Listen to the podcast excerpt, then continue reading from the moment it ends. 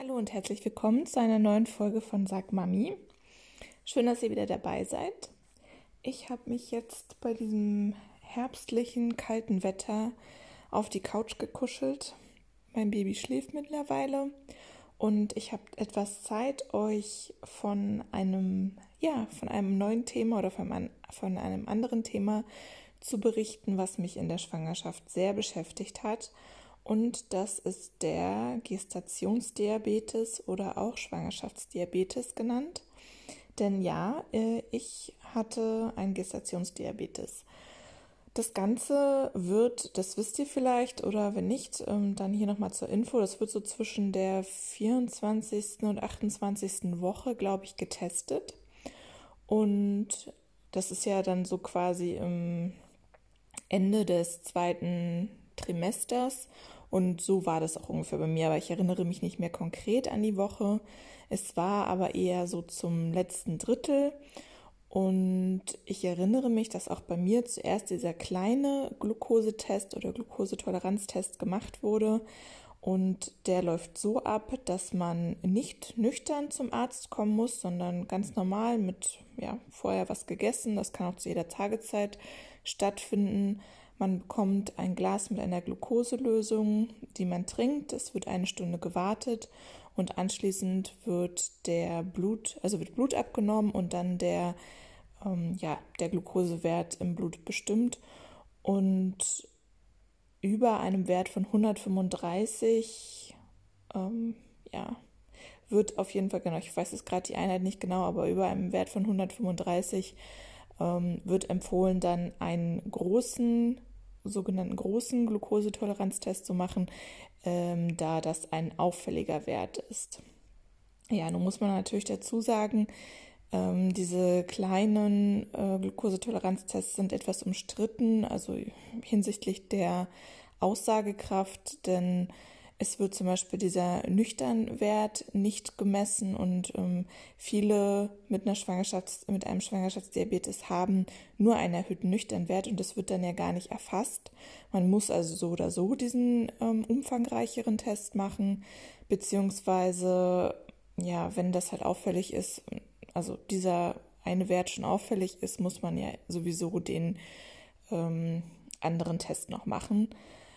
Ähm, ja, deswegen ist das etwas umstritten und bei mir war das letztendlich so, dass er leicht drüber war. Ich glaube nicht 135, ja, ich glaube genau 135 oder 137, aber auf jeden Fall halt so leicht erhöht und deswegen wurde dann auch der große Test gemacht und der findet dann nüchtern zunächst statt. Also man kommt morgens zum Frauenarzt, ähm, sollte vorher ich glaube, es wurde empfohlen acht Stunden vorher oder zehn Stunden oder zwölf Stunden vorher. Ich weiß nicht. Ich habe halt abends das letzte Mal gegessen, auch nur einen Salat gegessen, weil ich dachte, oh, jetzt bin ich besonders vorbildlich, obwohl ich in der Schwangerschaft dann zum, ja, zu diesem Zeitpunkt schon ein bisschen mehr Hunger hatte.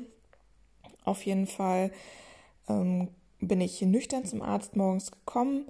Es wurde zunächst ein eine Blutabnahme vorgenommen und dann musste man ein, ähm, eine Glukoselösung wieder trinken und dann wurde nach einer Stunde und dann nochmal nach insgesamt zwei Stunden Blut abgenommen und gemessen. Und bei diesen Tests zeigte sich dann, also die beiden letzteren Werte waren bei mir unauffällig und bei mir war eben dieser sogenannte Nüchternwert lediglich erhöht.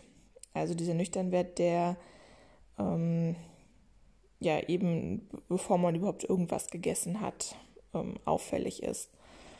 Und was dann passiert ist, dass man weiter überwiesen wird zu einem ja, Schwangerschaftsdiabetes-Beratungszentrum. Bei mir war das dann sogar in der Klinik, in der ich auch später entbinden wollte. Deswegen bin ich da halt schon in der, ja, es war dann im Prinzip, wird man dann ein bisschen zu einem Risikopatienten oder zu einer Risikopatientin wird dort vorstellig. Und dort hatte ich zunächst ein Beratungsgespräch mit einer Diabetologin und die empfiehlt dann ähm, eine bestimmte Ernährungsumstellung, denn zunächst wird versucht, dass man das Ganze einfach nur mit anderer Ernährung ähm, hinbekommt und jetzt noch nicht unbedingt sich spritzen muss. Und das versucht man natürlich zu vermeiden. Wenn die Werte noch nicht so auffällig sind, ähm, dann ist es das Mittel der Wahl, dass man das ähm, ja durch die Ernährung in den Griff bekommt. Und das Ganze wird in einem Ernährungstagebuch festgehalten. Dort trägt man zunächst, das war für zwei Wochen, musste ich alle drei Mahlzeiten am Tag aufschreiben und auch den Nüchternwert und nach diesen drei Mahlzeiten jeweils nach einer Stunde, äh, manchmal auch nach zwei Stunden, aber ich habe eigentlich immer nach einer Stunde ähm, den Wert gemessen und zwar mit einem kleinen Blutzuckermessgerät, was man bekommt. Das äh, muss man nicht selber bezahlen. Bei mir war das so, ich musste irgendwo anrufen ähm, und Bescheid geben, dass ich das bestelle und dann wurde mir das quasi nach Hause zugeschickt. Das war ganz unkompliziert. Und genau, so lief das ab. Dann hatte ich das. Das wurde mir dann dort vor Ort erklärt bei der Diabetologin. Und dann erfolgte nach zwei Wochen eine Auswertung und anschließend ähm, erfolgte dann eine regelmäßige Untersuchung alle zwei Wochen zunächst mal und das dann später zum Ende der Schwangerschaft in kürzeren Abständen bei einem Arzt oder einer Ärztin der Klinik. Und das konnte dann auch im Wechsel mit der Frauenärztin erfolgen, sodass man nicht nur noch mit Arztbesuchen beschäftigt war, sondern dass das so ein bisschen ausgeglichen war und das war ganz gut. Ähm, ja, wie ist es mir denn dabei ergangen?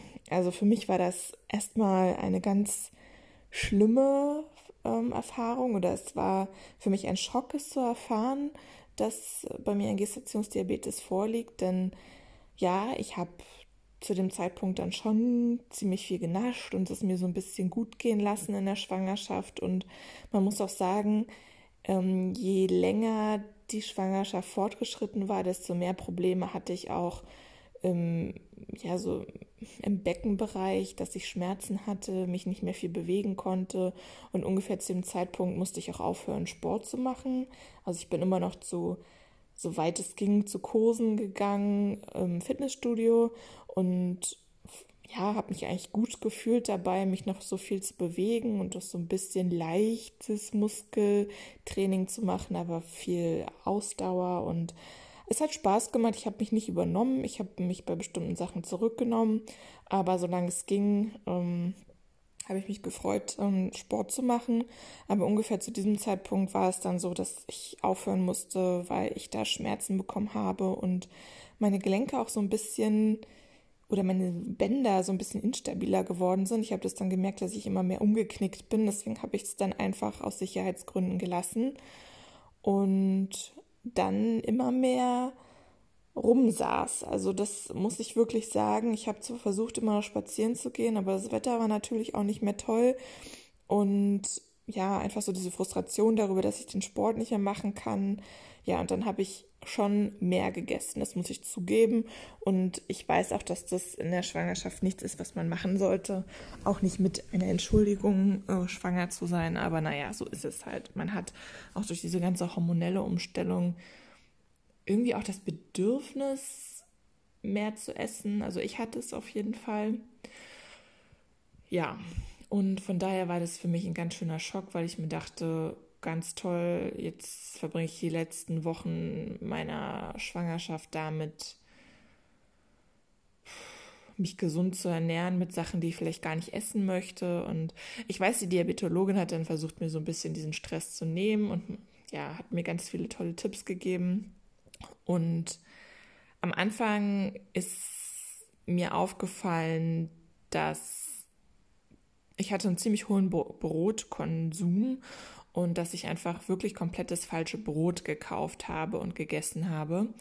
Und zwar war da mein größter Fehler, dass ich nicht darauf geachtet habe, wirklich äh, Vollkornbrot, hochwertiges Vollkornbrot, nicht dieses eingefärbte mit irgendwelchen Malzextrakt oder wie das eingefärbt wird ähm, und nur dunkel aussieht zu essen, weil das treibt den ähm, Blutzuckerspiegel extrem in die Höhe und das äh, war sozusagen mein größtes Problem eigentlich, mein Brotkonsum. Und, ach stimmt, das habe ich ganz vergessen, ich habe Unmengen Obst gegessen. Also mein Obstkonsum war sehr hoch. Also ja, ich habe auch Süßigkeiten gegessen, aber ich hatte so unglaublichen Hyper auf Obst und das dann gepaart noch mit Brot. Das hat wirklich den den äh, Blutzuckerspiegel so hoch getrieben, dass ich irgendwann festgestellt habe, okay, gut, ich muss da wirklich was dran ändern.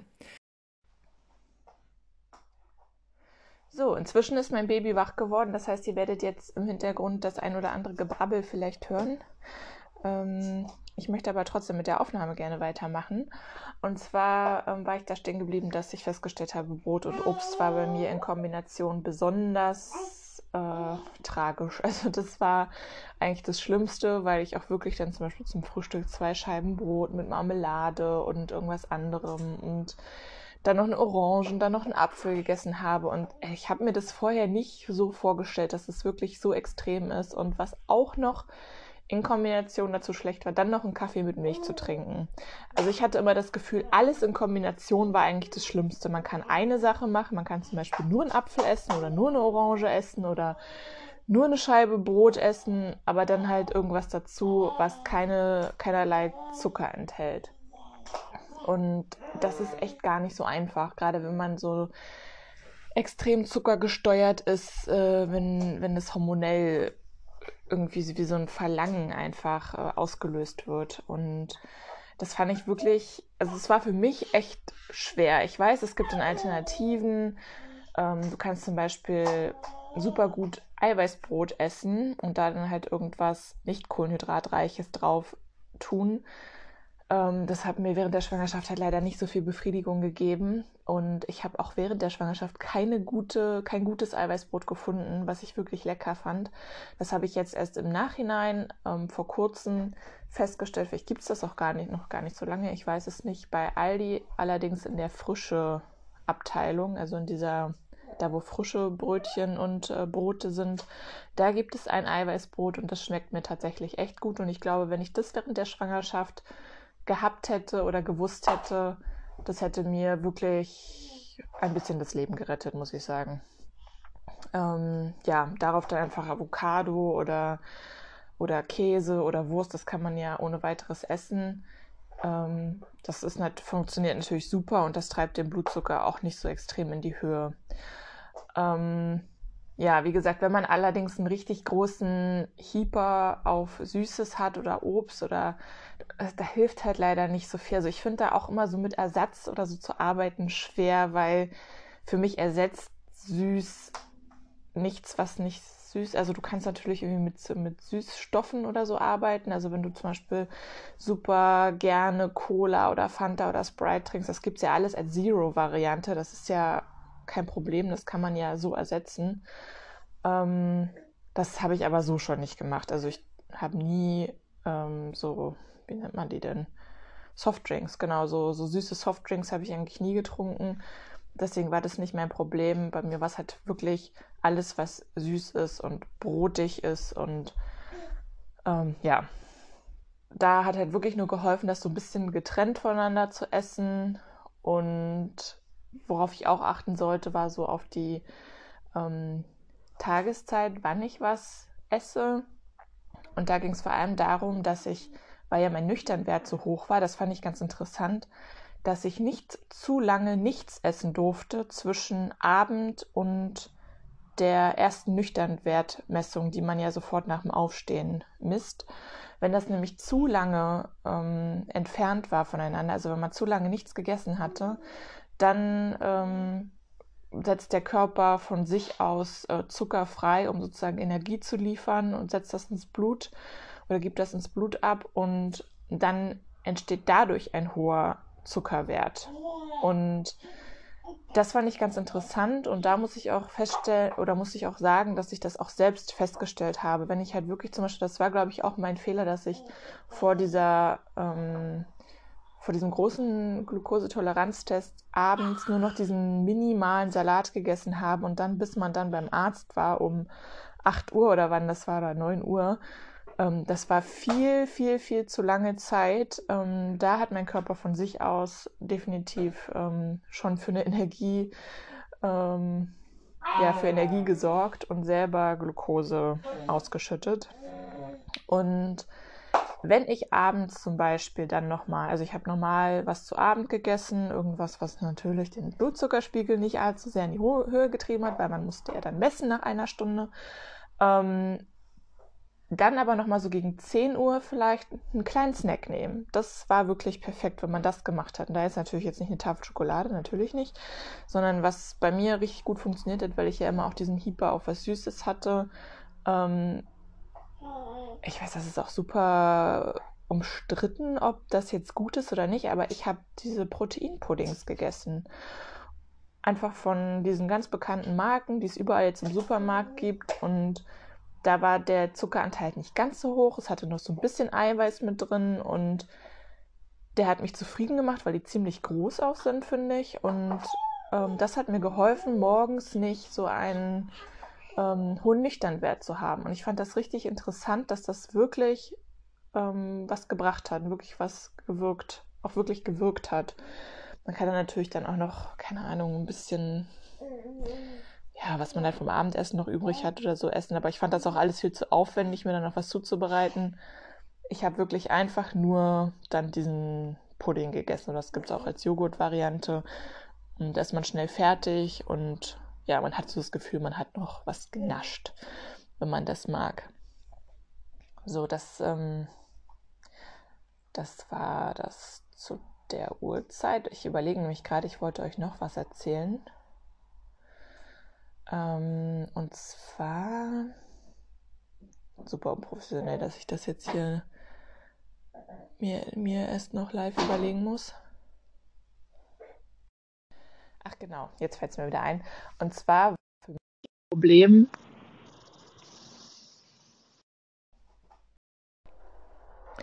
Was ich auch noch schwierig fand, war die Art der Messung. Also ich meine jetzt nicht diese ähm, das Pieksen, ja, das ist am Anfang ein bisschen unangenehm, da muss man sich ein bisschen überwinden, aber ist eigentlich unproblematisch und funktioniert dann super gut. Man weiß auch, wo man es machen muss, dass es, ähm, dass sofort was kommt, also Blut rauskommt und so. Das ist wirklich unkompliziert. Aber ich meine, dass man, also wann man nach dem Essen ähm, die Blutmessung oder die Blutzuckermessung durchführt. Und zwar soll man das ja eigentlich genau eine Stunde, nachdem man den ersten Bissen genommen hat. Und ich finde das unproblematisch, wenn man so für sich ganz schnell irgendwas reinzieht, keine Ahnung, schnell innerhalb von fünf Minuten was frühstückt oder so. Aber sobald man mit anderen Leuten zusammen Frühstück isst und das zieht sich eine Stunde oder so, wird das wirklich schwierig, weil dann ist dein Blutzuckerwert so hoch, weil du noch dann vor 20 Minuten vielleicht so das letzte bisschen Müsli gegessen hast oder den letzten Schluck Kaffee getrunken hast. Also es funktioniert wirklich nicht gut dann. Ähm, was ich dann manchmal gemacht habe, war den Zwei-Stunden-Wert zu nehmen. Allerdings, ja, das ändert ja nichts an der Tatsache, dass man einfach eine sehr langsame Mahlzeit zu sich genommen hat. Also über einen längeren Zeitraum immer wieder eine Kleinigkeit zugeführt hat das ist ja einfach anders, wenn man in Gesellschaft, gerade in der größeren Gesellschaft ist. Und bei mir war das dann auch so, dass ähm, diese, diese ganze Zeit über Weihnachten, wo wirklich so große Festmale stattfinden, viel Zeit mit der Familie verbracht wird, das ist alles in diesen Zeitraum gefallen, wo ich sehr engmaschig meinen Blutzuckerwert ähm, messen musste. Und ja, das hat dann schon zu ein paar Auffälligkeiten geführt, die man dann wiederum erklären musste. Und ich finde, das hat auch so ein bisschen gestresst, weil, ja, also ich finde es halt irgendwie schwer dann zu sagen in Gesellschaft, ja, ich muss jetzt hier ganz schnell fünf Minuten alles rein, äh, mir alles reinziehen und dann sitze ich jetzt den Rest der Zeit da und trinke Wasser. Also ich finde, das ist ja auch gerade so dieses Gemütliche, dass man sich Zeit dabei lässt und nicht alles so schnell, schnell, schnell isst. Ich finde das, ja, irgendwie ist es ja auch ein bisschen ungesund, so schnell zu essen. Ähm, ja, das Problem haben tatsächlich einige andere auch, mit denen ich mich darüber unterhalten habe, die, also andere Mütter, die das gleiche Problem hatten und auch gesagt haben, ja, also der Blutzuckerwert war immer 1a, wenn sie alleine gegessen haben und sobald sie in Gesellschaft gegessen haben, hat sich das einfach zu lange gezogen und diese Messung ist da einfach, ja, oder der Zeitpunkt der Messung ist einfach ein schlechter Wert. Ja, mein Kind wollte dazu auch nochmal was sagen. So, genau, das ist das, was ich ähm, eher problematisch fand.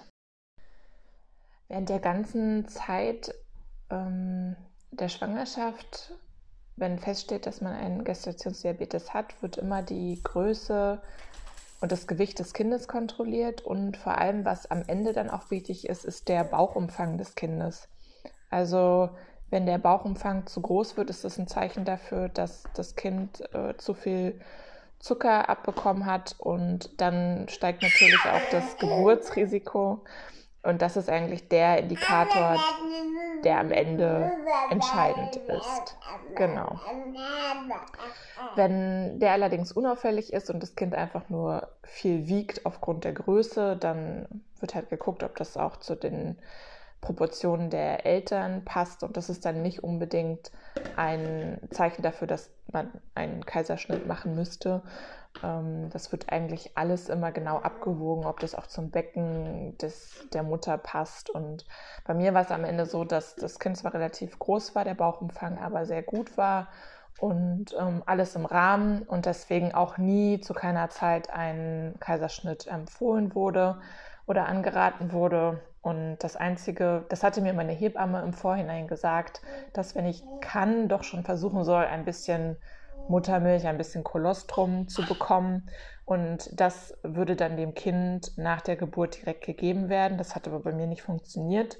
Und dann wird alternativ ähm, dem Kind nach der Geburt eine Glukoselösung gegeben. Das soll eben verhindern, dass der Blutzuckerspiegel des Kindes so extrem abfällt und ja, es dann zu irgendwelcher Schwäche oder ich weiß nicht, was genau dann passieren kann, aber das wird auf jeden Fall dann prophylaktisch dem Kind gegeben.